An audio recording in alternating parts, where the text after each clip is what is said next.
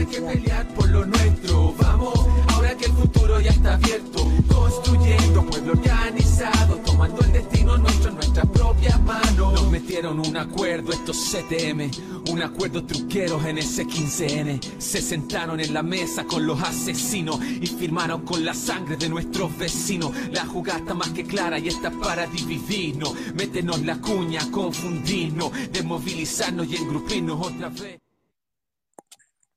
Hola, muy buenas noches. Estamos en un nuevo Levantando la Voz RBF, jueves 16 de eh, junio ya, a mitad de año ya estamos eh, viviendo el Día la Marmota, como lo llamamos nosotros siempre, eh, con, el, con las políticas de salud del, del, gobierno y esta cuarentena que finalmente no ha dado solución a nada.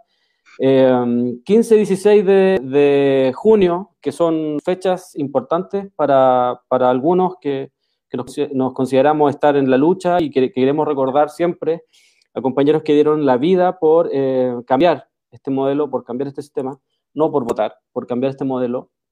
Eh, se cumplen 34 años del asesinato de los compañeros del Frente Patriótico Manuel Rodríguez en Corpus Christi, como le llamaron, o como le llamó la CNI, Operación Albania, en donde eh, fueron asesinados 12 compañeros y compañeras en diferentes puntos de Santiago esto eh, se dice en venganza tras el atentado a Pinochet, así que vaya ese eh, recordatorio, honor y gloria a los compañeros que siempre estuvieron dando la vida eh, día a día y, no, ya no olvidarlo. nada está olvidado y nadie está olvidado, así que eso para partir y hoy día nos va a estar acompañando Joaquín en el panel. ¿Cómo estás Joaquín? Hola Carlos, hola Natalia, eh, acá feliz eh, de estar un nuevo día comentando en la radio de Villa Francia, así que saludamos también a toda la audiencia que nos está acompañando en este momento. Gracias. Y hoy día vamos a estar hablando de un tema que no es menor, eh, un tema muy importante. Los trabajadores están pasando por, vienen pasando hace muchos años por diferentes situaciones de abandono laboral, de precariedad laboral, Em, seguro de cesantía y un sinfín de cosas que se han ido metiendo entre medio y que lo, ha perjudicado a, los trabajadores y a las trabajadoras en, los diferentes espacios que existen en este país. Hay un desempleo tremendo hoy día, se dice que estamos cerca de las dos cifras, que, hemos llegado a un porcentaje histórico. Em, entonces, eh, es, es algo lamentable y esto no deja al margen a los trabajadores municipales que muchas veces incluso se cree que em, son los más protegidos, que son los que no, no, no, no conservan sus trabajos, por, supuestamente por ninguneados, por, em, porque son parte algunos de la clase política y un sinfín de cosas, que siempre se están, se arma toda una historia eh, frente a los, a los, trabajadores, pero la realidad es otra. Y, hoy día vamos a estar comentando sobre los trabajadores de eh, Valpo, nos va a acompañar Natalia, em, perdón porque siempre se me olvidan los nombres, Natalia, Natalia Corrales Cordero, presidenta de Citoval, Sindicato de Trabajadores a Honorarios de la MUNI Valparaíso, y vocera de UNTE, Federación de Trabajadores y Trabajadoras a Honorarios del Estado. ¿Cómo está Natalia? Hola, bien, un poquito. Bien, muchas gracias por la invitación. Aquí estamos eh, dando la pelea que dan casi todos los años, a fin de año, cuando hay cambios de administración también ocurre, eh, que se corta el hilo por lo más delgado y, empiezan los despidos masivos de trabajadores y trabajadoras honorarios, que son eh, la clase más precarizada dentro del Estado. Así es, ahí está Pablo Benavide, un saludo también a todos los que se están conectando, a Renata Brown, a Damagu Francisco, a Pablo Benavide y a Alejandro Pino que están ya conectándose. Em, Natalia, ¿nos puedes contextualizar un poquito, contarnos un poco la situación que vive hoy día eh, la municipalidad de, Valparaíso a cargo del alcalde Charp, em, para que vamos metiéndonos un poquito en el tema. Sí, mira, ocurre que el, primero de junio se nos avisa que, bueno, nos citan a una reunión a, las directivas eh, con la administración y nos informan que van a haber despidos por, por este problema del déficit financiero que tiene la municipalidad. Eh, nosotros en esa, en esa instancia les dijimos, bueno, si ustedes están anunciando despidos, nosotros el deber y derecho que tenemos las organizaciones sindicales y las trabajadoras y los trabajadores es eh, rechazar esto, ¿cierto? Menos ahora en periodo de pandemia. y nos vamos a movilizar y vamos a, llegar a, vamos a, utilizar todos los medios posibles para poder recuperar y mantener los puestos de trabajo de nuestras compañeras y compañeros. Terminó la reunión y, y ahí nos empezamos a enterar, los compañeros empiezan a avisarnos que les están llegando estos correos estas notificaciones vía correo electrónico que se, se les envían las cartas de, de aviso, de despido, y, y, dándole las gracias al final por haber, por, gracias por participar eh, en la municipalidad. Y el punto aquí es que primero se hacen notificaciones sin eh, decirte en la cara, sin llamarte y decirte, oye, ¿sabes qué? Mira, eh, fuiste mal evaluada por tal o cual razón, eh, por eso está siendo despedida, ¿cierto? Y, además, eh, bueno, para muchas personas fue una sorpresa porque de hecho hasta sus jefaturas no estaban enteradas de que, de que las iban, iban a despedir, entonces eso también empieza a generar una confusión súper grande porque existe entonces una decisión que va más allá de las jefaturas directas, que son las que trabajan, ¿cierto?, con las trabajadoras y los trabajadores despedidos, eh, de despedirlas. Y, bueno, iniciamos un proceso de movilización, empezamos a exigir una reunión con el alcalde, estuvimos movilizadas como, movilizados como eh, una semana, porque esto fue el martes primero de junio, y eh, pasaron, no sé, cuatro o cinco días y nos pudimos reunir con el alcalde, que acompañó un, rato, digamos, la reunión, eh, introdujo la reunión y bueno, después nos quedamos trabajando con el, con el equipo de asesores y asesoras. ¿Cuál es el problema acá? Aquí han, ocurrido varias situaciones. Primero que se hacen estos despidos, ¿cierto? Eh, a través de correo electrónico, muy impersonales, muy... Eh, eh, que, que, denota esta falta de conexión también con las trabajadoras y trabajadores de no saber en qué condiciones están, qué, están pasando en este minuto, antes de mandarles una carta y que les llegue la sorpresa por correo electrónico. Eh, y eso también es consecuencia de la precariedad laboral en la que nosotros trabajamos, el 60% de, de, la dotación del Estado, que estamos a honorario, y que aunque llevemos muchos años, tenemos un compañero que lleva 25 años honorario, boleteando todos los meses, eh, yo, por ejemplo, llevo 9 años, eh, aunque tú lleves muchos años, tus derechos se pueden vulnerar en cualquier momento porque no estás reconocido y reconocido como funcionario público, que ese es el punto. Y por lo que hemos luchado desde que se levantan los sindicatos de honorarios y la federación y la, Unión Nacional, que es eh, básicamente que se reivindique la función pública que nosotros desempeñamos, porque hacemos la misma pega de los plantas y contrata, pero sin los derechos que tienen ellos garantizados y que lo han ganado eh, de manera muy justa. O sea, tampoco eh, es, bueno decir, no, es no corresponde que ganen bonos, está bien, si los trabajadores y trabajadores tienen que tener un reconocimiento de sus labores, más aún si son trabajadores del Estado. Entonces, eh, bueno, ocurre eso. Además, se eh, despiden a cuatro dirigencias sindicales de nuestros sindicatos. Eh, cuatro de ellas son mujeres, un compañero. Además, se despide a una presidenta de un gremio del Colegio de Arquitectos y a un vocero de la Coordinadora de Inmigrantes. Em, la justificación de la alcaldía en este caso fue financiera. Nos dicen que como hay problemas financieros no, no pueden pagar más sueldos, ¿cierto? Y, hasta ahí podríamos entenderlo, pero el problema es que hasta el día de hoy nosotros no tenemos las razones o los informes de cada caso que den las razones de por qué se está despidiendo a tal o cual persona. ¿Qué es lo que ocurre cuando hay despidos? Cuando hay despidos, eh, se informa cuál es la razón del despido y nosotros como sindicato tenemos la posibilidad de apelar, ¿cierto? Y de defender y de contraargumentar. Nuestros compañeros se pueden defender y hemos recuperado muchos, muchos puestos de trabajo de esa manera pero en, este, en esta situación no hemos podido, no tenemos esa herramienta. Entonces, eh, y además hablamos de compañeros y compañeros que tienen ingresos desde los 300 mil pesos hacia arriba, o sea, tampoco eh, son eh, sueldos millonarios de, toda la gente que están despidiendo, sino que hay, hay un mix aquí que además hace que se confunda la situación, que se hable de operadores políticos, que se hable de gente que atornilla al revés, que se hable de sueldos millonarios, eh, del pintismo, del castrismo. Y la verdad es que todo todos estos, estos discursos se caen cuando nosotros decimos, bueno, demuéstranos que estas personas están mal evaluadas, que atornillan al revés, que no hacen su trabajo como corresponde y que le hacen un daño a la ciudad. Como no existe esa, como no existe esa, esa, esa respuesta, es que nuestras compañeras y compañeros de las bases sindicales en, en, todas las asambleas que hemos tenido, ellos han mantenido la postura de mantener el petitorio y de seguir exigiendo que además, por lo menos, se reconozca la sindicalización como uno de los criterios para la recontratación. Porque la alcaldía nos presentó una propuesta que fue recontratar a las trabajadoras y trabajadores que ganaran menos de un millón y que hubiesen entrado a la municipalidad después del 2018, del, 2018 para atrás. Y, cuando nosotros presentamos esa, esa, propuesta a nuestras bases sindicales, nuestras bases nos devolvieron con el, con el eh, digamos, con el acuerdo este. Se me apagó la luz, no sé si me veo, pero se me apagó acá una luz. No, todo bien, todo bien. Ah, ya.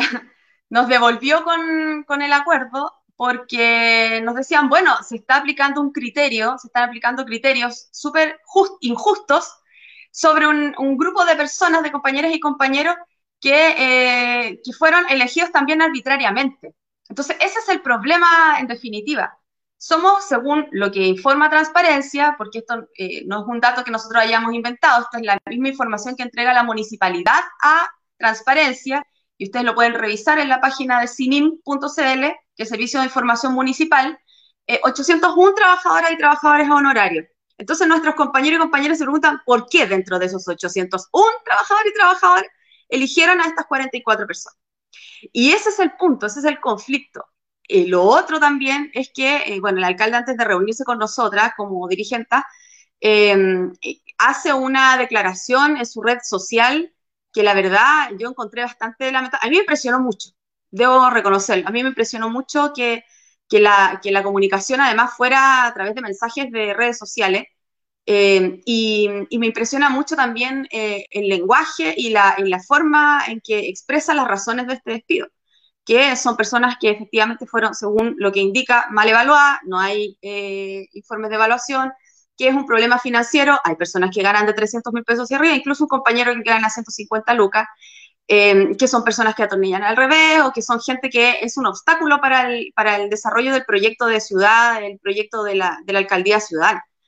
Y, y eso, eh, y además, eh, indica que no, no, se generan, no se han generado prácticas antisindicales por cuanto nuestros sindicatos no son reconocidos por el estatuto administrativo porque somos trabajadores a honorario.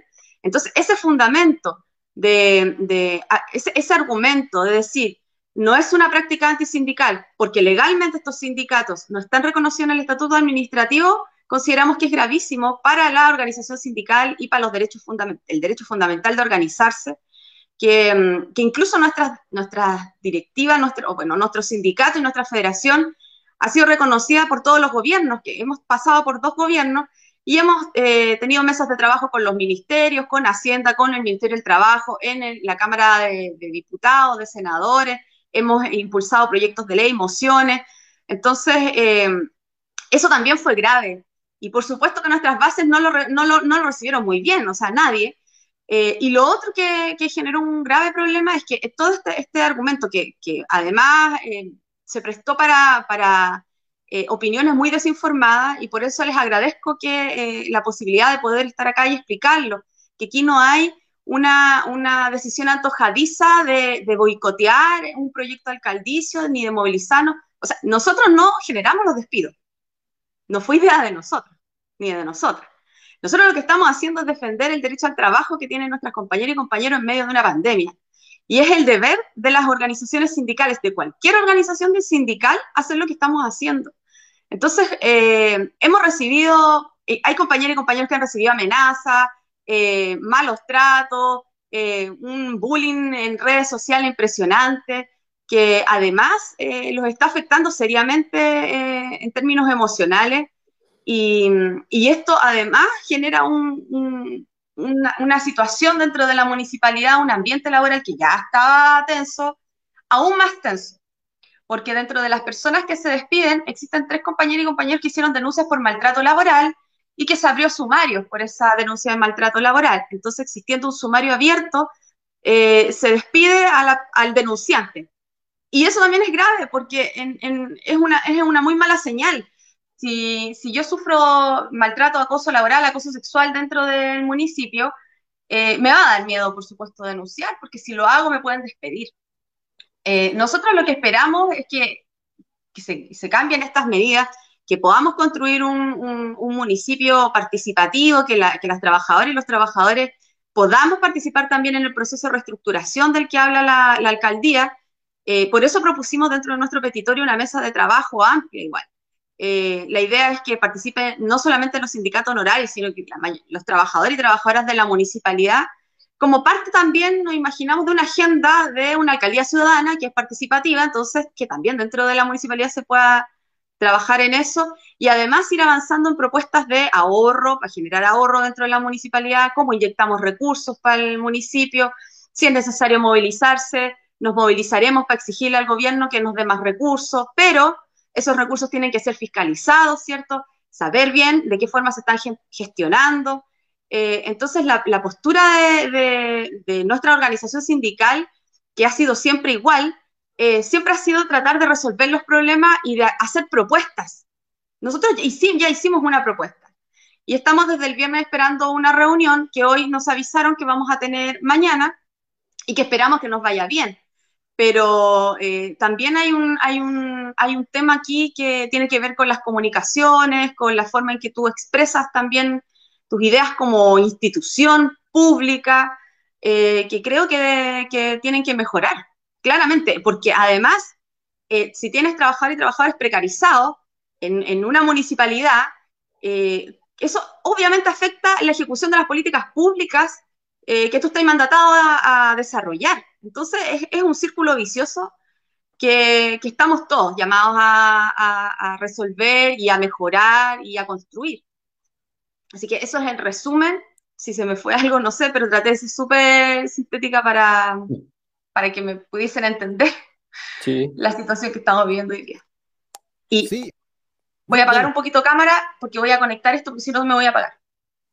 Sí, pero bueno, eh, yo encuentro ah, súper grave lo, que señala Natalia eh, en, muchísimos aspectos. Eh, el primero que, me parece a mí lo más inmediato es justamente eso de que hay, hay personas que han, denunciado maltratos laborales, incluso sexuales, que eh, hayan sido despedidas en este proceso, me parece que es algo francamente inaceptable.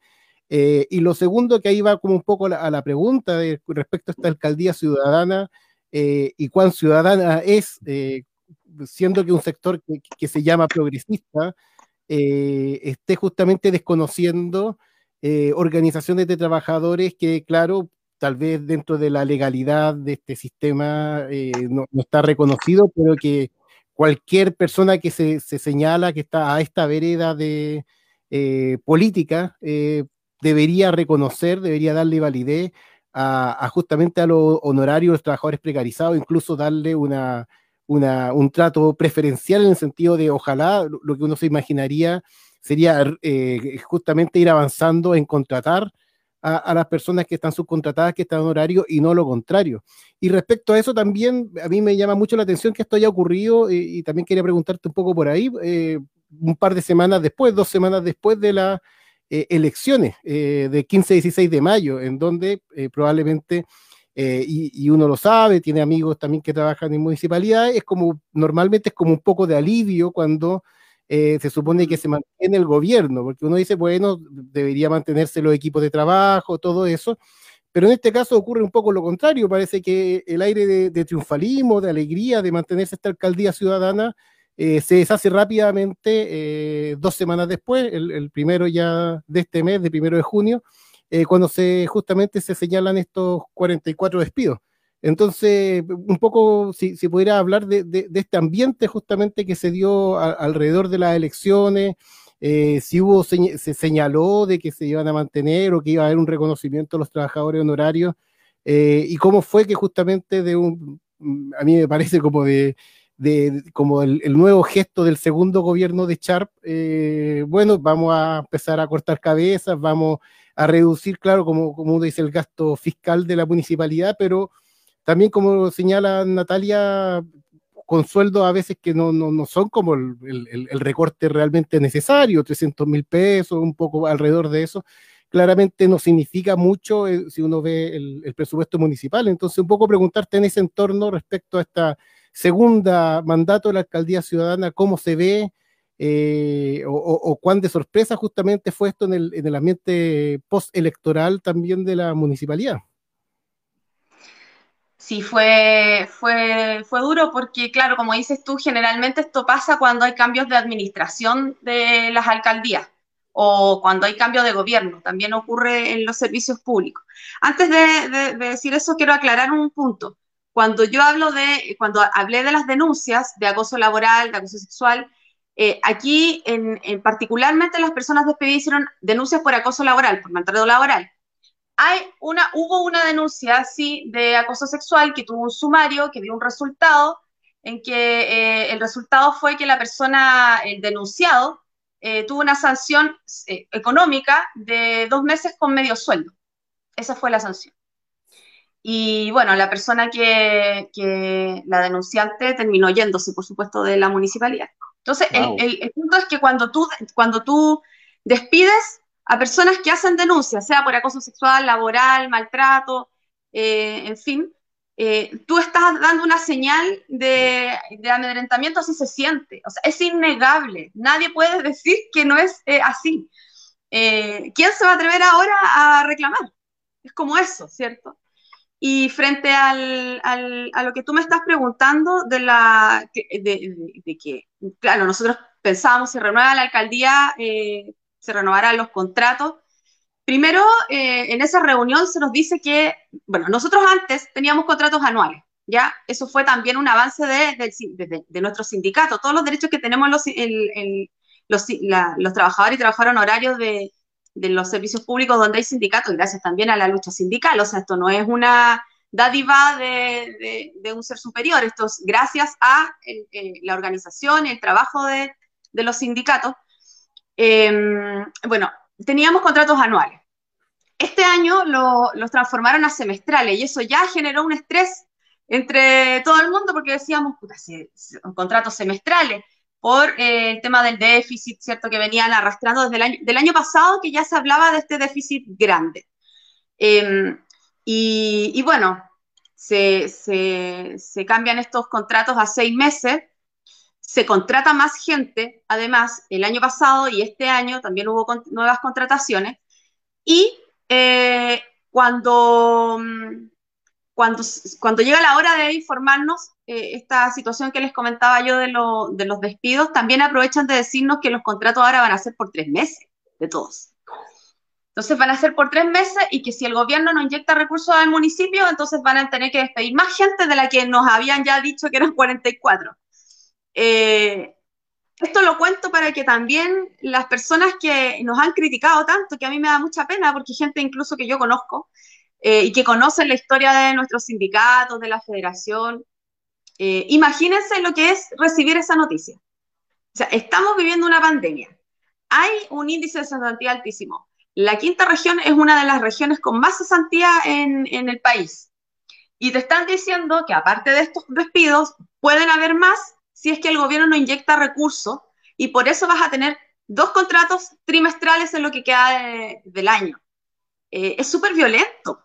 Obviamente la gente se, asusta, se exacerba, se, molesta y, yo creo que a cualquiera le pasa.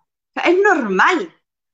siento también que no podemos naturalizar estas prácticas eh, dependiendo del domicilio político de quien lo desarrolle. Eh, aquí hay una cuestión que es más profunda, que es fundamental, y que son derechos fundamentales y la dignidad de las trabajadoras y los trabajadores. Y eso, aunque les guste o no les guste a algunos, no lo podemos dejar pasar a nadie. Nosotros como federación hemos hecho paro, hemos, eh, hicimos un, el sindicato del INE, que también sufrió despidos por una reestructuración hace un par de años atrás, en la época de, de la revuelta. De hecho, nosotros estábamos haciendo una olla común para la revuelta cuando nos enteramos que eh, habían despedido a 70 compañeros y compañeros del INE porque este director había propuesto una reestructuración. El INE completo se paró, la federación completa, hubo una solidaridad desde, a nivel nacional y se revirtió esta situación. Y eso es eh, eh, de este gobierno, del gobierno de Piñera. Entonces, no, no hay que perderse en, en, defender los derechos y defender lo que es justo. Aunque les guste o no les guste, o sea, es así. Y claro, eh, mucha gente se hace la pregunta por qué no hicieron los despidos antes y esperaron que fuera luego de las elecciones, porque claramente es una medida súper impopular. De hecho, mucha gente que, hoy día tuvimos en la plaza nos invitaron los compañeros del sitio Eriazo y compañeras que eh, hicieron una olla común en solidaridad y que aprovecho de mandarles un abrazo. Fue muy bonito la, acción, el cariño, la solidaridad.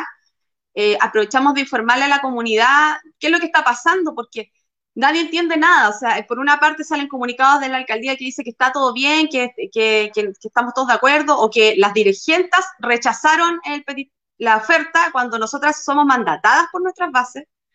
Y tuvimos la oportunidad también de explicarle a la gente qué es lo que pasa. Entonces la gente ahí entiende y empatiza absolutamente. Eh, así es que, bueno, fue una sorpresa.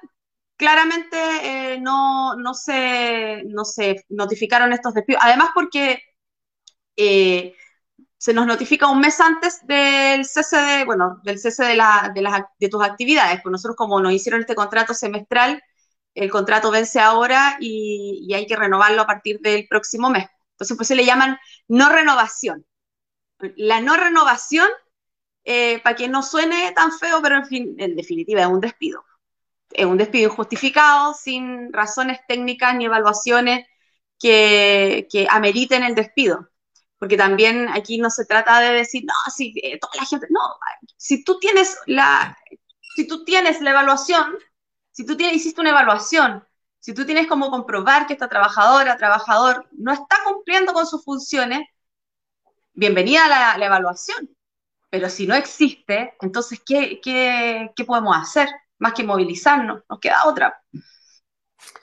Mira, eh, yo Char lo, vengo siguiendo hace rato. Eh, él incluso en algún momento discutió con nosotros en, temas de la radio eh, por, redes sociales, cuando recién estaba asumiendo. Nosotros eh, le preguntábamos si él, cuál era su visión y él dio ahí dio una respuesta que hoy día no se condice en lo absoluto con lo que tú estás señalando. O sea, cortar por el hilo más delgado en este caso, que son los trabajadores, Em, no tiene nada de ciudadano. Eh, la verdad es que uno no espera mucho, la verdad yo lo digo a tono personal, no espero mucho de, estos sectores que eh, apuestan al progresismo y finalmente entran tal en la institucionalidad, entran tal em, en el modelo, en el sistema, que finalmente terminan funcionando muy parecido a lo que ellos renegaron durante mucho tiempo, que en este caso son los gobiernos de, de derecha o los gobiernos de la concertación las prácticas finalmente terminan siendo la misma. Y me llamaba mucho la atención que a muchos de los programas a los cuales el alcalde Charp era invitado, él siempre hacía un análisis neoliberal. Siempre el análisis era en, en cuanto a las cifras que él manejaba,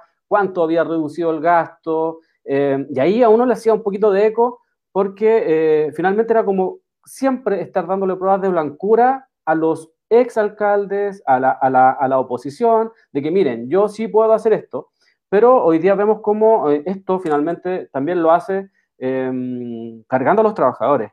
Em, eh, ¿Cómo fue tomada esa, situación? ¿Cómo fue vista en el tiempo? ¿Ustedes lo, lograron así como ir viendo que, Sharp iba tomando esas decisiones porque finalmente eh, son visiones muy neoliberales, aunque ellas digan que no, son visiones muy neoliberales. Más adelante vamos a estar hablando un poquito, que hoy día yo lo, vi lo escuché en un programa, hecho te lo comenté durante la mañana, eh, donde el Volt se victimizaba, de hecho. Eh, pero, ¿cómo ven ustedes ese análisis? ¿Cómo, cómo, cómo, ¿Cuál es el diagnóstico que tú harías de, este, de esta supuesta alcaldía ciudadana? ¿Cuál sería?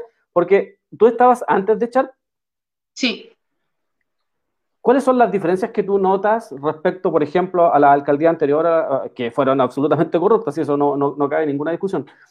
Pero basarse simplemente en cifras, como que suena muy neoliberal, ¿no? Todo el rato, como que no salís de esa lógica.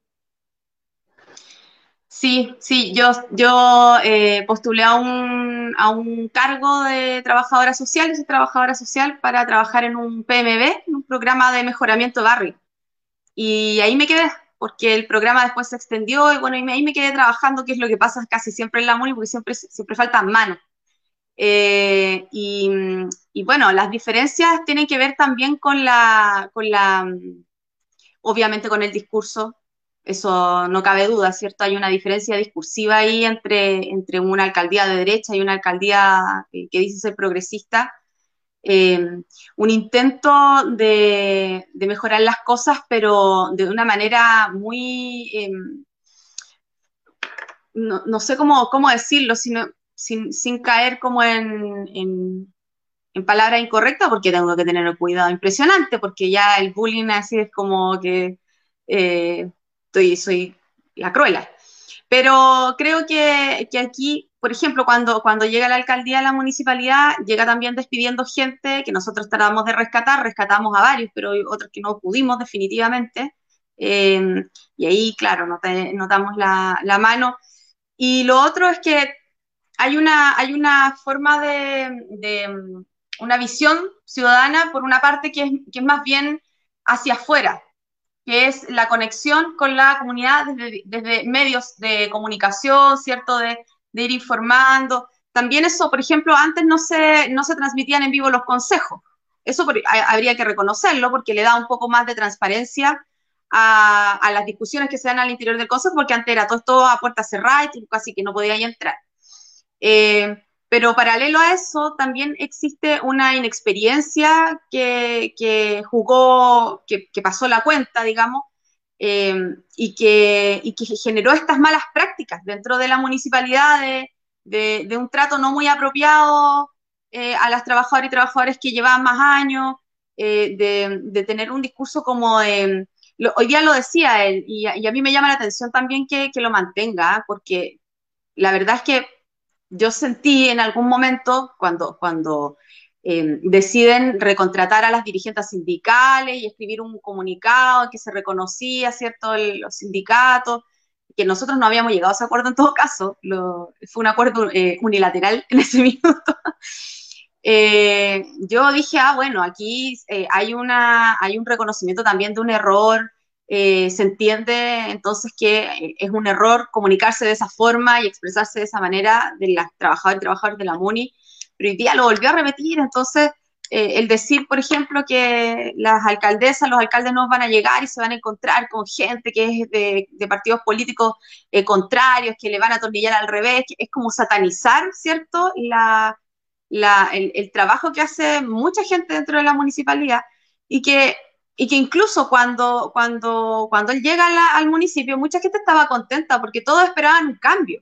Si todos esperábamos que esto cambiara, estaba, había una ilusión dentro de la municipalidad de que las trabajadoras y los trabajadores iban a poder aportar al, al proyecto de la alcaldía, todo el mundo quería apoyar, eh, pero de, de, pronto se empezaron a aislar por un tema, yo no sé si eh, falta de experiencia en ese minuto, y ahí, empieza, y empiezan a, generarse estos conflictos internos que, bueno, ahora desencadenan en esto. Eh, yo siento que, nunca es tarde, que nunca es tarde para cambiar. O sea, no podemos estar ahora partiendo así.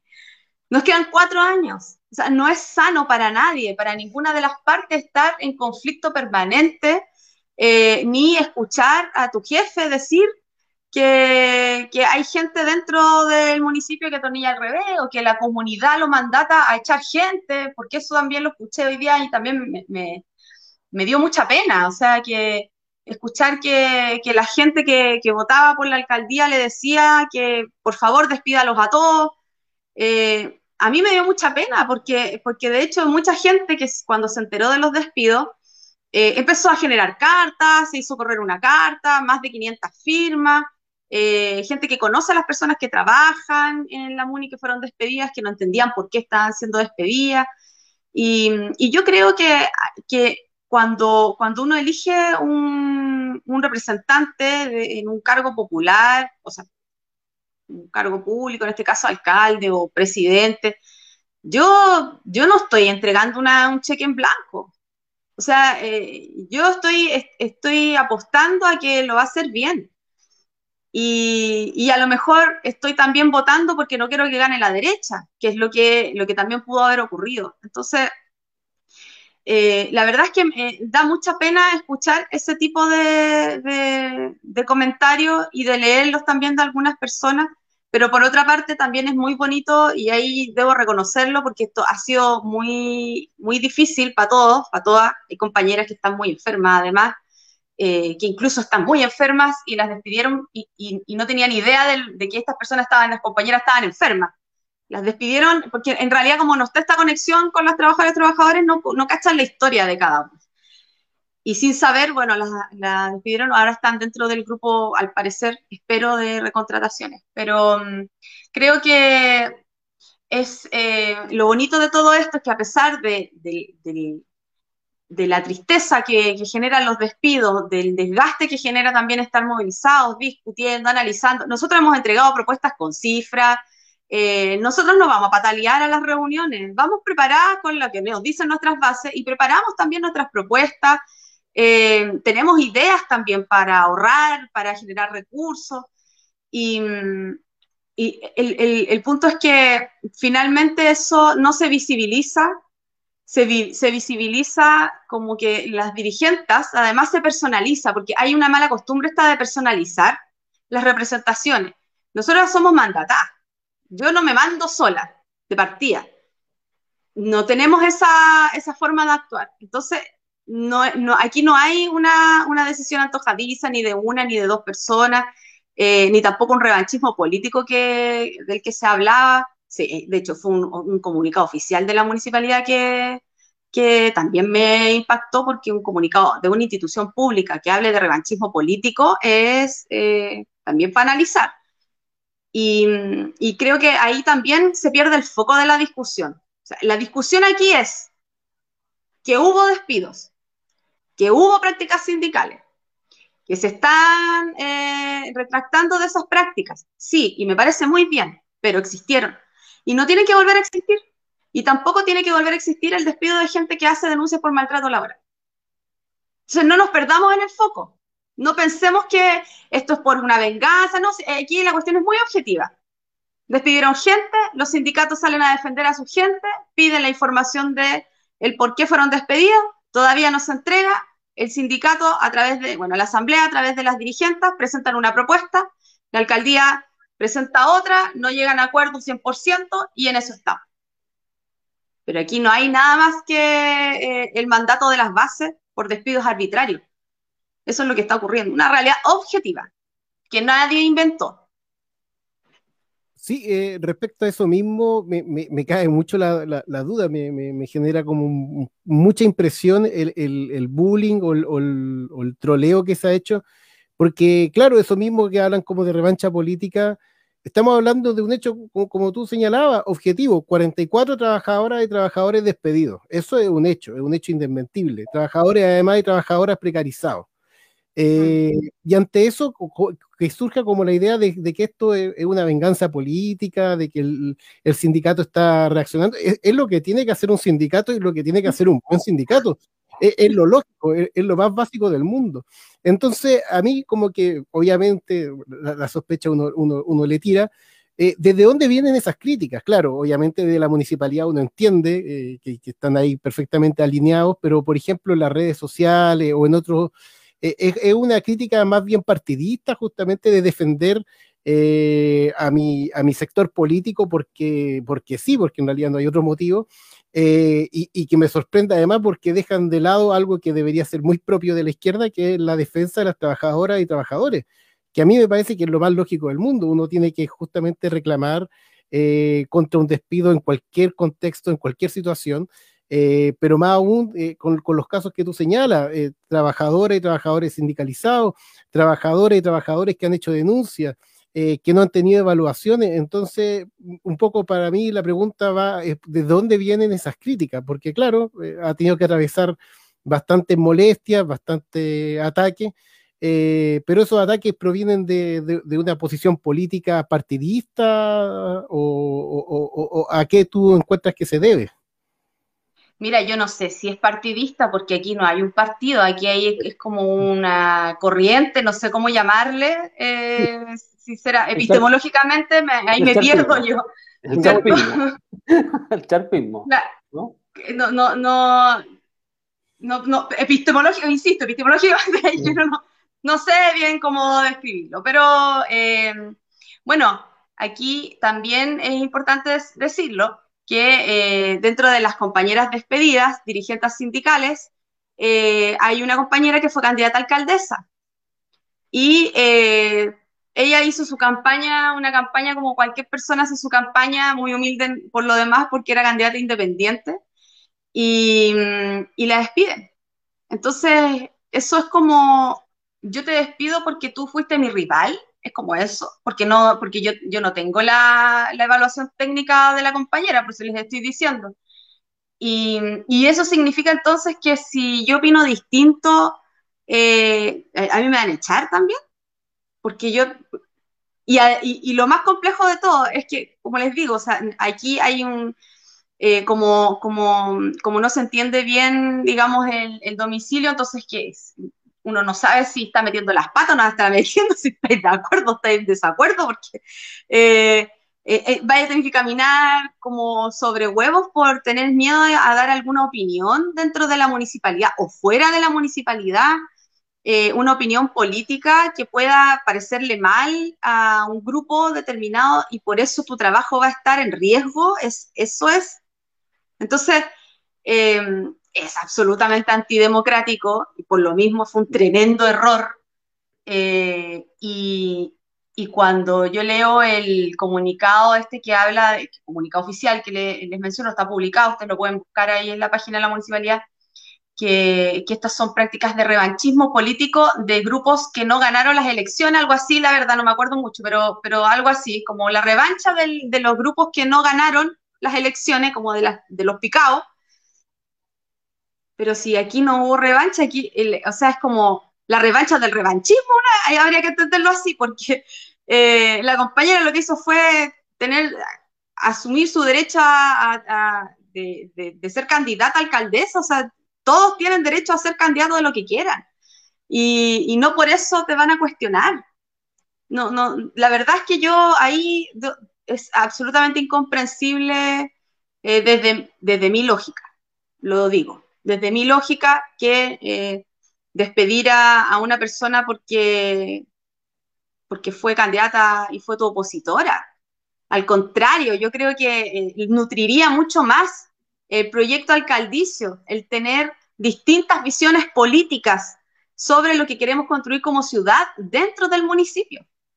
O sea, la diversidad de, pensamientos, de ideología, es, lo básico, es, la es lo básico de la democracia y de un proceso participativo, comunitario, ¿cierto? Y, creo que sería incluso mucho más enriquecedor que se abriera el espacio para que todos pudiésemos participar y pudiésemos opinar y si hay que agarrarse las mechas, hacerlo. Así son las discusiones, así uno construye, ¿cierto? Pero no le puedes tener miedo al conflicto. No puedes tener, no puedes eh, tener ese, miedo, hay que enfrentarlo, hay que conversarlo. Entonces ahí, claro, por eso también se habla de, revanchismo y de, y de de una, de una acción política como de la pica, pero no, no tiene ningún sentido. Pues, si, si aquí la compañera estaba trabajando y la despidieron. Parece que pareciera con, lo que tú, la pregunta del Joaquín y con lo que tú respondes, pareciera que es mucho más fácil eh, ir, ir, a los matinales y debatir con fascistas, porque ahí, ahí es mucho más fácil que sentar una posición, pero cuando podéis discutir en un espacio en donde de repente incluso pueden haber opiniones diferentes, pero, pero en un proyecto común, eh, eh, ahí parece que se les complica, ven, ven, ven fantasma en todos lados. Eh, yo te lo decía hoy día, hoy día ya a mí me da la impresión como que ya les da lo mismo al proyecto total, no hay proyecto político, lo que interesa es mostrar cifras y total como va a voto obligatorio, ya no importa si hay, si hay o no hay proyecto, da lo mismo, si total van a, a tener que ir a votar igual los rotos y todos los flojos que no van a votar. Entonces hay, una cuestión ahí que uno, ve en, estas actitudes, ve, cuestiones muy similares eh, a, las que se venían dando en, en otros espacios. Em, hoy día también me, lo comentábamos que eh, en una de las preguntas que le hacen en el, lo voy a decir, en el programa de eh, La voz de los que sobran, Chat se justifica señalando que a muchas de las personas que se habían despedido eran personas que estaban desde los 90 y que habían hecho carreras eh, colgándose de los eh, gobiernos que eh, le habían permitido hacer carrera durante mucho tiempo. Entonces, como que él se justificaba en eso y ahí también habla de lo que señalabas tú respecto a que atornillaban al revés, dijo. y que muchos habían hecho una carrera y que finalmente prácticamente después no se les podía despedir porque llevaban muchos años. Eh, ¿cómo, ¿cómo, toman los trabajadores ese tipo de eh, declaraciones muy eh, ofensivas, que es un ninguneo al trabajo de muchas personas que están, porque trabajar un horario hay que decirlo tal cual, ya es un trabajo precario, ya es un, un constante estrés de no saber si vaya a continuar. Ahora tú nos señalas de que estos, que esto, estos contratos pasaron de medio año a, tres meses, o sea, un estrés constante, eh, me imagino ese ambiente laboral. Pero ¿cómo, cómo lo toman eh, los trabajadores eh, esta forma de, actuar y de victimizarse? Porque además lo que hizo fue victimizarse porque él señalaba, que tú lo, lo, dijiste hace un rato, él decía que los sindicatos prácticamente no existían y que él los había, eh, había reconocido y lo ponía como una, gran, como una gran cuestión, cuando también lo señalaba el Joaquín. O sea, eso es lo que tienes que hacer cuando tú hablas de una alcaldía ciudadana, cuando hablas de una alcaldía progresista. Precisamente es lo que tenéis que hacer, por reconocer a los trabajadores. Y él lo mostraba como una gran cuestión que había hecho, y que, pero que se colgaba. ¿Cómo ven esa, esa situación los trabajadores? ¿Cómo se vive esa, esa situación? yo no, no, me acuerdo, no recuerdo que haya dicho así como que era, los despedidos eran de los 90, pero sí, eh, yo, recuerdo. No, no, no. perdón, él no dice que todos son de los 90, pero él dice ah. Que a, algunos de los trabajadores despedidos ya estaban del año 90 y que prácticamente se habían colgado de los gobiernos me, imagino que se refería a los, no dijo así, pero me, imagino que se refería a los buenos de la concentración y que habían, hecho, eh, habían hecho carreras largas y que prácticamente estaban ahí sin hacer nada. Eso fue más o menos lo que él dio a entender. No, en el, caso de, la gente que, de los despidos de trabajadores y trabajadores honorarios, eh, no, hay, hay compañeros que están, es un promedio de 10 años más o menos de, estadía dentro de la municipalidad. Entonces no es real. No es real que despidió gente. Yo creo que, pero yo creo que a lo mejor se refería como, porque yo tampoco escuché, eh, o sea, lo, escuché sí, pero, pero creo que a lo mejor se refería al, a, esto, a este ejemplo que daba de que, cuando, de que los alcaldes y las alcaldesas nuevas van a llegar y se van a encontrar con esta gente que está pernada, que atornilla el pecho, gente antigua.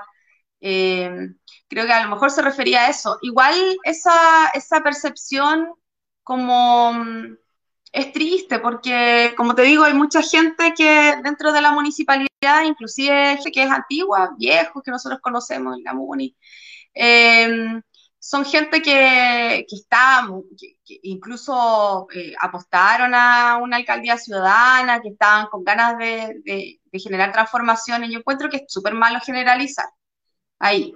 Em, y además, cuando, cuando tú llegas, claro, a un municipio que son estructuras tan patriarcales, además, eh, tenés que llegar, aprender a, relacionarte con, con, la diversidad de, caracteres que hay dentro del municipio y, y tener como, como, esa sensibilidad de, poder tener la posibilidad de conversar y de dialogar con todos, independiente de, de, de, lo, sus domicilios políticos.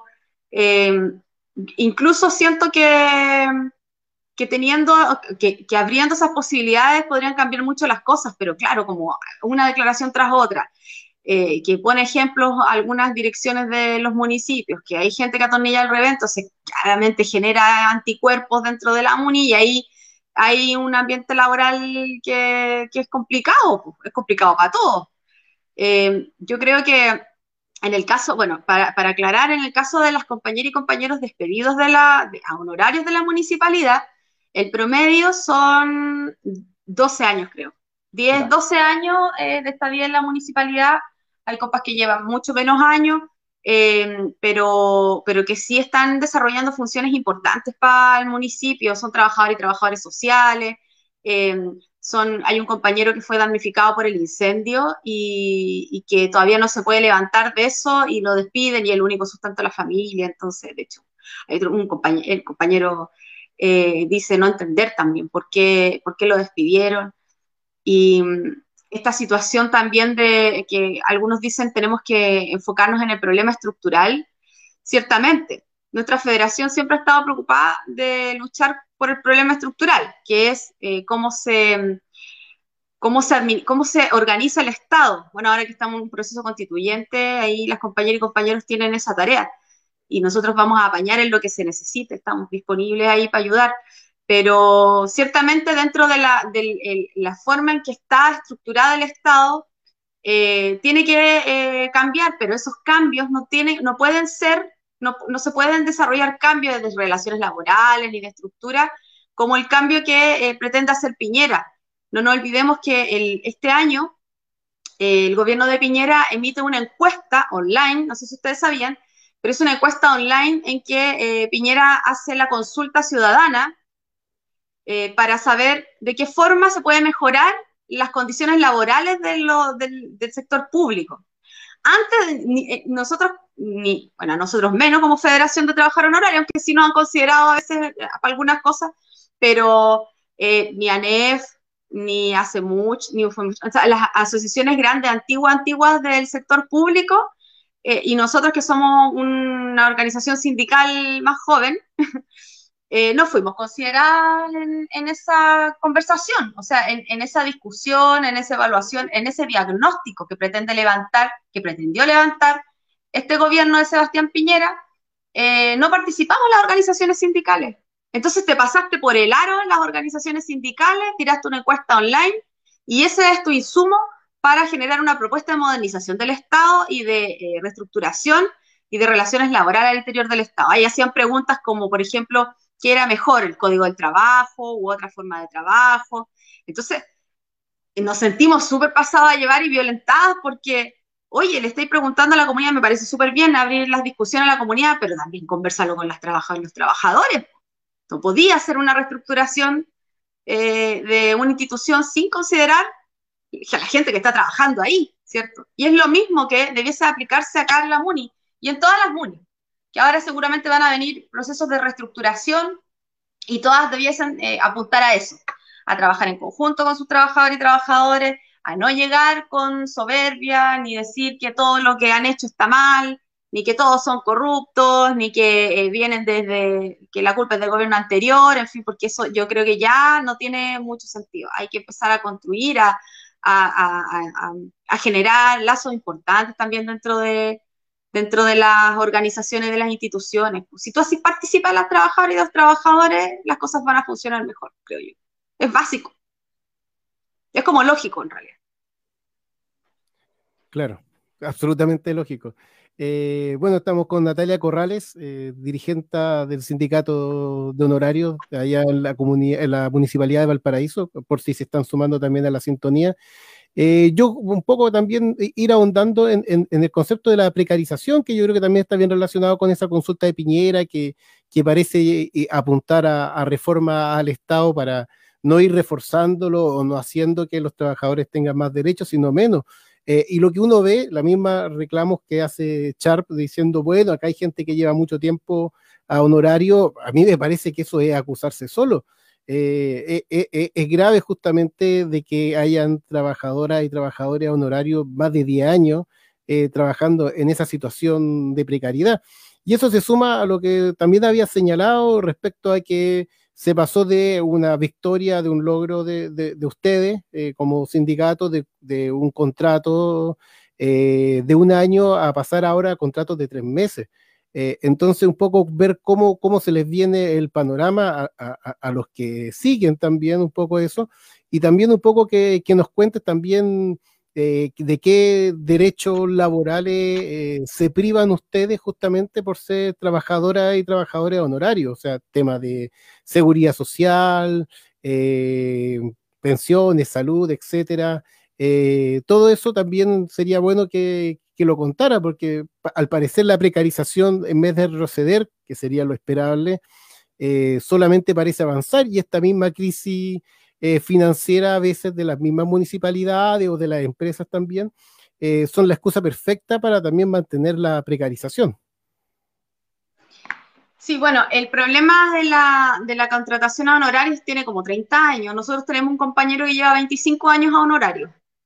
Por eso es un, caso dramático. Eh, y, compañeros que no tienen incentivo, derecho a incentivo al retiro, ¿cierto? Que eh, es muy probable que no tenga jubilación porque no cotizó, eh, porque mm, el trabajar a honorario significa todo lo que es la precariedad. O sea, no tenía no tenía un contrato de trabajo básicamente que resguarde y garantice tus derechos laborales. lo que sí, nosotros que hemos ido incorporando estos derechos eh, en, nuestros contratos en la medida que va avanzando el tiempo. Em, hemos ido avanzando harto, hemos incorporado hartos derechos, pero aún así nuestro contrato no es el mejor de Chile. O sea, hay contratos de, de, instituciones públicas que tienen muchas más, eh, muchos más derechos y, garantías que, que, el nuestro. O sea, tampoco podemos decir que nosotros tenemos el mejor contrato de Chile para los honorarios, porque no es así, eso, eso es no conocer la realidad de la mayoría de las instituciones públicas. Bueno, hay, hay contratos que son muy buenos, eh, el FOSIS tiene un buen contrato eh, en, algunas, porque también se da esta situación de que cada institución como que es su propio fondo, porque no está regulado. Entonces, eh, hay, hay, contratos que son muy, muy buenos y hay otros que son, ah, son paupérrimamente malos. Y el, el origen del trabajo honorario es la flexibilidad laboral y él, que viene del plan laboral de José Piñera, entonces cuando de pronto se justifica que la inexistencia legal de los sindicatos eh, utilizando como fundamento el, código laboral, igual es fuerte como, bueno. Eh, ahora, sí, el punto es que de los alcaldes y alcaldesas no depende pasar a todos los honorarios a la contrata o a la planta, porque es un problema estructural. Entonces, aquí lo que tiene que ocurrir, lo que ocurrió, pero a, a saltando, fue una, una ley, una ley de municipios que es, que es la ley de plantas, ¿cierto? Que se actualizó y permitió la ampliación de las plantas municipales. Entonces se ampliaban las plantas municipales, eh, los contratas que pasaban a planta dejaban estos, estos cupos de contrata disponibles y los honorarios pasaban a, esta, a, a utilizar estos cupos de contrata. Ahí hay dos problemas. Uno, que la ley solamente la pueden ejecutar los municipios que cuentan con capacidad financiera para eso, y que, pero no tanto, porque también les llegan más recursos. Otra, que los honorarios y honorarias que pasarían a esta contrata son solamente los honorarios de la cuenta 2103, que es eh, el mínimo. Eh, explicarles la contratación honorario en los municipios vienen de tres cuentas presupuestarias. Uno son los, programas externos, como el Previene, por ejemplo, los programas de prevención de violencia del, Ministerio de la Mujer. Esos son programas externos, tienen financiamiento externo y, depende de los ministerios. Otro que son los fondos externos, que somos la mayoría, yo estoy en ese fondo, que es de donde se despide gente, eh, la mayoría de la gente despedida. Y otro que son lo que llaman honorarios municipales, que son como más estables y tienen derecho a, aguinaldo, por ejemplo. Bueno, nosotros no tenemos derecho a aguinaldo por si acaso. Por eso les digo que este no es el contrato, no es tan la, maravilloso. Y eh, solamente esos honorarios que son municipales podrían ocupar esos cupos de, de las contratas. Para darles un ejemplo, como les digo, según transparencia, en la Municipalidad de Valparaíso a la fecha hay 801 trabajadores y trabajadoras a. Y de la cuenta de esos, de la cuenta 2103, aparte, son como 100. Entonces, hay una diferencia eh, importante entre las cuentas presupuestarias. Entonces, esa ley como que tampoco beneficia mucho. De hecho, eh, la aplicó en, en, Recoleta y él anuncia que traspasó a todos o a, no sé, el 80% de lo honorario a la contrata, pero de esa cuenta. ¿Mm? No de la, no de la mayoría de los honorarios, sino que de esa cuenta. Ahí faltó esa frase. Y eh, el otro punto es que los municipios han tenido que ir contratando gente honorarios para, para cumplir con las funciones que necesita cumplir un municipio, ¿cierto? Que aumenta la ciudad, en fin. Y no hay posibilidad de ampliar las plantas si es que no se acogen a la ley de planta. Entonces es un círculo vicioso que además es ilegal porque el trabajo honorario es permanente, es ilegal. De hecho, eh, nosotros cuando, cuando nos despiden, y eso es otra cosa que también hemos dicho, la Municipalidad del Paraíso ya gastó 1.225 millones de pesos en pagar indemnizaciones por despido injustificado, hasta el año pasado. O sea, es mucha plata que pierde la ciudad en pagar indemnizaciones por despidos injustificados. Es mucha plata. Entonces ahora ocurría, no sé si los 1.200 millones, pero también es mucha plata. Las indemnizaciones de la gente que lleva más años es, alta. Y mm, eh, entonces lo que, lo que tiene que ocurrir aquí es, primero, un control también de la cantidad de honorarios y honorarias que se contratan, porque aquí hay un, hay un aumento en la contratación de honorarios desde el 2017, de 2016, 2015, no, del 2016 hasta ahora. Eh, el 2016 éramos como 360 honorarios y honorarias, y ahora somos 801, que es lo que informa transparencia, insisto. Y lo digo porque hoy día le hicieron esa pregunta al alcalde y el alcalde dice que no es correcto, pero yo la verdad es que eso es lo que la misma municipalidad informa al sistema de información municipal, que es transparencia, que es una ley. Entonces, eh, es así, lo pueden revisar. Y claro, hay un aumento, hay mucha gente contratada en horario, y eso también probablemente aportó al déficit financiero. Entonces, ¿cómo evitas que los municipios no caigan en estos déficits financieros y que finalmente terminen resolviendo el déficit despidiendo gente? O sea, se supone que claramente es la última opción y, lo que a nosotros nos dijeron es que habían buscado todas las opciones, que, que trataron de buscar por todos lados y que no había recursos, pero, pero a nuestros compañeros y compañeros nos dice, cuando nosotros les planteamos esta, esta respuesta a la alcaldía, nos dicen, bueno, ¿y por qué contrataron gente? ¿Por qué contrataron otra gente? Y ahí, ¿cómo nosotros le respondimos? ¿A quién le vamos a responder a nuestras compañeras a las bases sindicales? No podemos justificarlo. No tenemos cómo. Eso mismo te, iba a consultar. Eh, se, se, mm, despide a, estos trabajadores y trabajadoras. Eh, y eh, Char, bueno, tú lo acabas de comentar, pero podéis profundizar un poquito en eso. Contratan a otras personas, ¿no? Claro, es que mira, el año pasado se aplicó un decreto en la municipalidad para que las personas mayores y con enfermedades de base pudiesen hacer trabajo remoto, ¿ya? Entonces mucha gente se quedó haciendo trabajo remoto y otras personas que eh, su trabajo no, es de oficina o que no se puede hacer remoto, por ejemplo, los conductores de, aseo, que, la mayoría son más, más adultos, más, más viejitos, eh, se contrató gente para reemplazar a estos, a estos choferes, se supone. Pero, pero no solamente hay, hay contratos de conductores. Y este año, bueno, hace poco, eh, termina este decreto y ya em, empezó el retorno paulatino de la gente a las oficinas, porque ya la mayoría cuenta con las dos vacunas, ¿cierto? Y, están retornando a sus oficinas. Entonces también es preocupante qué va a pasar con esa gente, que se supone que está. Y ahora, lo otro es que nuestras bases, las asambleas, lo que piden, y lo, pidieron también está dentro del petitorio y que todavía no, no, no nos han entregado como, digamos, la, información así formal, Em, es la nómina de las personas contratadas y cuál es la función que están desarrollando.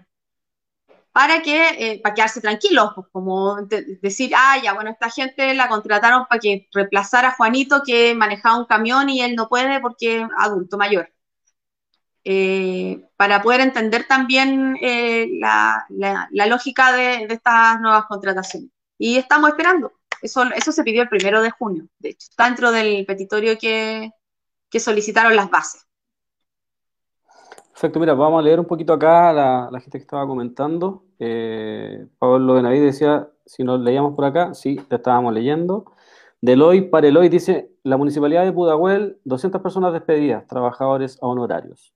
Karen, yo no tengo miedo, dice saludos cabros. Em, Plaza Dignidad Comunica dice saludos y aguante hermanos Villafrancia, libertad para los presos del 29 en Villafrancia, compañeros nuestros y a todos los presos políticos. Y Julia Ramírez eh, nos señala, Charp está precarizando la precariedad.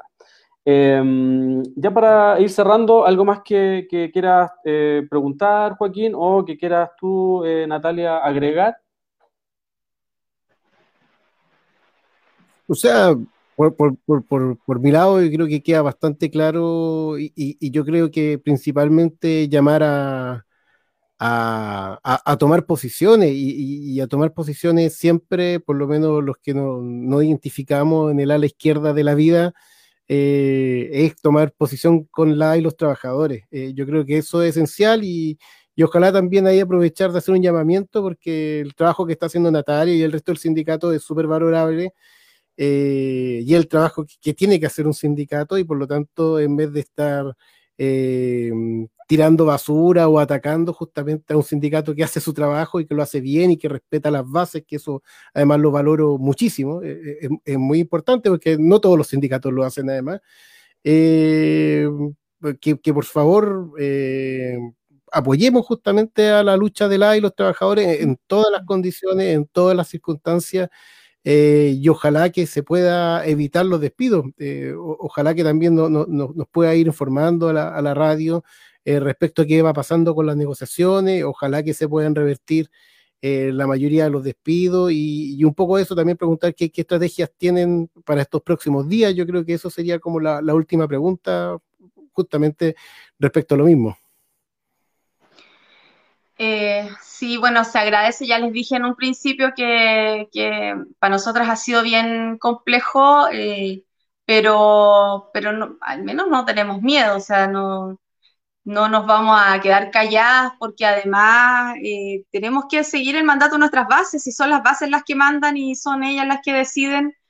Y, y bueno, el, el llamado también es a que las honorarias y los honorarios se organicen, que nosotros no podemos seguir permitiendo que, se despida gente que, porque sí, o sea, no, podéis, no, no, creo que el, trabajo honorario es un trabajo que nosotros al principio nos decíamos la fuerza invisible del Estado, cuando recién empezamos a organizarnos con los sindicatos a nivel nacional.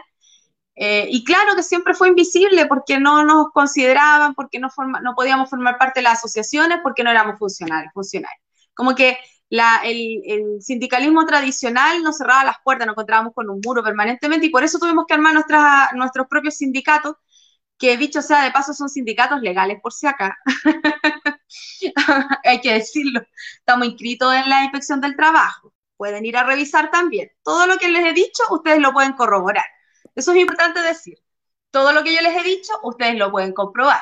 La cantidad de honorarios, ustedes se meten a la página CIRIM, insisto, y pueden encontrar pueden eh, solicitar a lo mejor eh, por calcular la cantidad de contrataciones nuevas, también lo pueden encontrar. Eh, la inscripción de los sindicatos, la federación en la dirección del trabajo también está.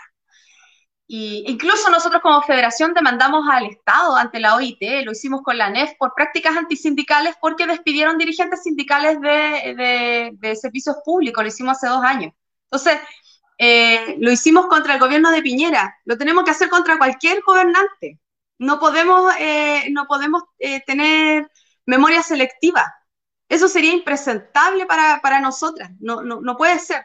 Además, aquí eh, hay un tema que, que, nos convoca como feministas. Yo soy parte de la, del, del, Comité de Trabajadoras y Sindicalistas de la Coordinadora Feminista 8 de marzo.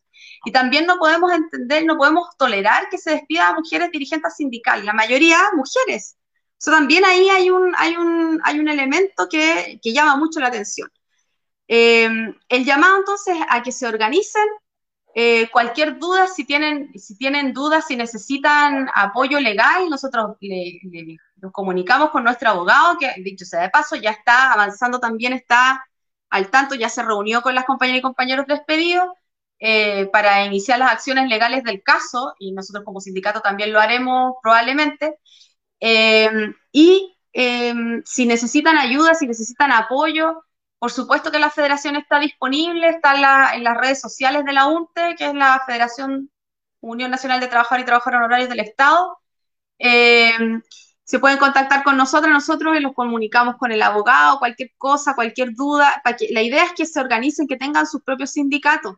La única forma de defender la dignidad nuestra y, el derecho al trabajo es organizándonos. O sea, uno a uno eso no va a ocurrir. Ya tenemos que cortarla con estar eh, rascándonos con nuestras polpas uñas o matando tu propio chancho toro, no sé cómo se dice, eh, porque así no resultan las cosas. Tiene que ser de manera organizada. Así es que ese es el llamado, eh, a no permitir estas arbitrariedades de nadie. No es justificación, no hay justificación. y eh, estar muy alertas porque obviamente a fin de año se vienen, probablemente se vengan despidos el próximo año cuando asuma la nueva presidencia, que no sabemos quién será. Eh, también, entonces, no, eh, las instituciones públicas no son botines de guerra. O sea, no, no son botines de guerra. Y las trabajadoras y los trabajadores somos funcionarios y funcionarios del Estado, no del alcalde, ni del presidente, ni del director de servicio. Somos funcionarios del Estado. Eso es lo que es, esa es la visión que hay que tener. Ahora, para terminar, quisiera aclarar, a través de la movilización que hicimos, eh, pudimos retrotraer esta medida de los, de los, contratos renovados por tres meses y lo van a hacer por seis meses, afortunadamente, y esperemos que el próximo año nuevamente sean por, por un año. Entonces, ciertamente ha habido un retroceso en, las medidas que se tomaron, bastante arbitrarias, pero todavía no es suficiente para nuestras bases sindicales que con justa razón exigen también las razones de los despidos, que se considere la titularidad sindical eh, y entre otras cosas. Así que mañana tenemos reunión a las 4 de la tarde con la alcaldía, nos citaron hoy día y esperamos que nos den una respuesta frente a esta, a esta petición que la estamos haciendo desde el viernes pasado. Y mañana tenemos una invitación, eh, nos invitaron, nos invitó el sindicato de pescadores de la caleta del Membrillo a tomar desayuno. Hmm. Así es que vamos a ir para allá felices a, a, tomar desayuno con ellos. Igual vamos a ir poquitos porque por el tema del aforo no queremos eh, poner en riesgo a nadie. Así es que Vamos a estar ahí, vamos a pintar un lienzo y vamos a conversar entre sindicatos. Bueno, y algo parecido a lo que hicimos hoy día también, que nos invitaron las compañeras del Hoyón de las Putas de la, del sitio Eriazo, eh, que el sitio Eriazo tiene tres ollas comunes y son ollas comunes de disidencia sexogenérica que también se han visto tremendamente afectadas laboralmente durante la pandemia, así es que también saludo a las compañeras y compañeros que cocinan muy rico. Gracias Natalia por, haber participado, eh, nos dejó súper claro eh, y me sumo a lo que decían los dos, o sea, acá en la historia de Chile jamás los trabajadores han, podido, han logrado avanzar de otra forma que no sea por intermedio del sindicato y la lucha y la presión social constante. Mm. Nosotros el lunes tuvimos una, una, entrevista y hablamos de Clotario Bles y se viene mucho a la cabeza hoy día, Clotario, con lo que ustedes acaban de decir, ¿no? que esa independencia finalmente de los partidos, independiente del gobierno que esté, hay que estar dando la lucha constante, porque es la única forma de que los trabajadores se puedan organizar individualmente. Eso, eso, es una, eso sí que es una utopía, es una falacia eh, creer de que un trabajador por sí solo va a poder generar mejores condiciones. Eh, agradecerte eh, el estar acá, su lucha y la consecuencia esa de que, que marca un precedente, ¿no? que acá alguien lo dice, marca un precedente. no tienes por qué para poder conservar un trabajo, eh, seguir las reglas que, que, se están imponiendo esos, esos, mismos municipios que en algún momento señalaron, aquí venimos nosotros, vamos a entregar una nueva forma de, de, de, hacer alcaldía, eh, la alcaldía ciudadana, un sinfín de cosas, pero que finalmente, por lo que nos damos cuenta, parece que era para afuera nomás, porque para adentro seguían unas prácticas muy similares a las, a las que ellos mismos habían eh, dicho que iban a cambiar. Así es que vamos a, terminar acá de, de leer a, la, a las personas que estaban comentando. Hay una, hay una, está saliendo una noticia hace muy pocos minutos respecto a que al padre han asesinado a una persona en La Victoria, eh, carabineros, eh, el COP de carabineros que tenía sitiada, no, no, vamos a estar em, informando seguramente, pero vamos a, interiorizarnos en qué sucedió. Hay que recordar que el 19 de octubre del 2020 ya había sido asesinado Aníbal Villarroel en protesta. Eh, así que sería una persona más asesinada y al parecer sería un, un, joven, así que vamos a estar ahí averiguando esta lamentable noticia, porque ya está confirmado que al parecer la persona habría fallecido. Eh, dice, ¿no serán muchos operadores políticos? ¿Perdón? Qué terrible encuentro. Sí, siempre es terrible para nosotros, pues, siempre es brutal dar este tipo de noticias. Nosotros no, no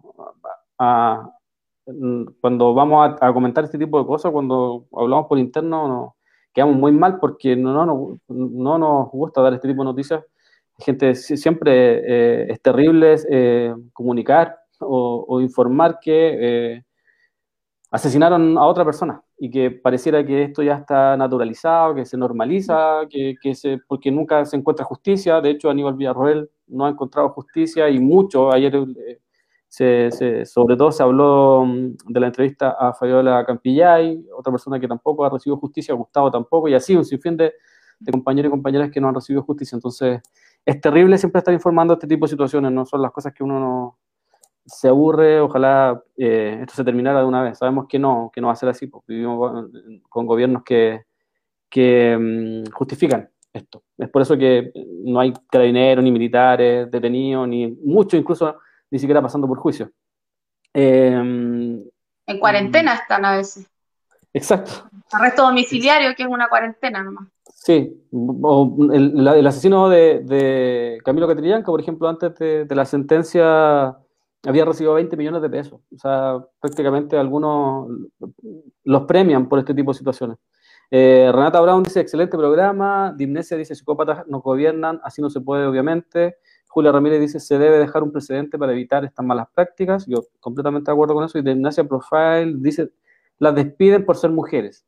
Tan funcionales que Chile está mejor con operadores políticos.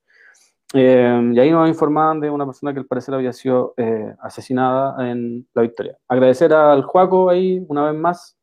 Gracias por, por, el apañe. Y a Natalia, muchas gracias. Eh, nos estaríamos encontrando mañana y cualquier noticia, cualquier cosa que necesites, acá está la radio para desde nuestro humilde espacio ahí tratar de, de generar y meter bulla para que se terminen ese tipo de práctica con los trabajadores que debe ser unas cuestiones más eh, no, voy a ocupar la palabra que, se me vino, la única palabra que se me vino a la cabeza, pero debe ser de, las situaciones más cobardes que hay, eh, que es apuntar a los trabajadores para justificar despido. no, sobre todo en una pandemia. De hecho, hay compañeros y compañeras que hicieron a bajar sus sueldos para que no hubiesen despido, para que no despidieran a sus compañeros y compañeros. Esa es solidaridad, y no debiéramos llegar a eso que compañeros que ganan menos de un palo incluso eh, estaban disponibles para bajar sus sueldos eh, para que no despidieran a su compa. Entonces, eso la gente no lo sabe. Hablo sin, sin tener conocimiento de causa. Así que muchas gracias a ustedes, compañeros, por permitirnos estar acá y, expresar estas ideas. Y bueno, cualquier cosita, mañana les cuento cómo nos va. Ojalá que nos vaya bien. Ojalá. Ojalá que les vaya bien, porque si no le vamos, le vamos a meter hasta bulla al hombre ahí para que coincide. Así que agradecer también ahí al profe Smith que tenemos nosotros ahí en los controles, que nos vamos. Parece que a él le llega, así que eso, para que no, nos vamos nomás, lo voy a, le voy a avisar ahí. Terminamos, lo voy a poner.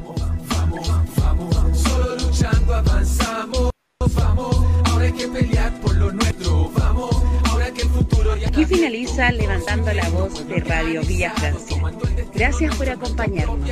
Ese acuerdo no es nuestro, nadie acá lo firmó. Queríamos asamblea sin ninguna limitación soberana que decidiera todo lo que quiera, sin letra chica y que la ley la reescribiera entera. De esta traición solo salimos luchando. Los políticos de siempre hay que echarlos cagando. Lo que ganamos lo hemos ganado en la calle y si nunca la soltamos no nos va a parar nadie. Saben que ya abrimos los ojos y nos encontramos. Saben que nunca más nos soltamos y que vamos hacia la vida digna que buscamos. Los ricos nunca nos dieron nada, ni siquiera en la pandemia nuestras vidas fueron valoradas, pero sobrevivimos como siempre lo hicimos, con la olla común y los vecinos unidos. Y es que cuando nos juntamos no hay nada imposible, somos el manso equipo, somos indefendibles y es simple. Si estamos hablando de democracia, la asamblea territorial es donde más se avanza y arca no se nuestras demandas originales, solo si estamos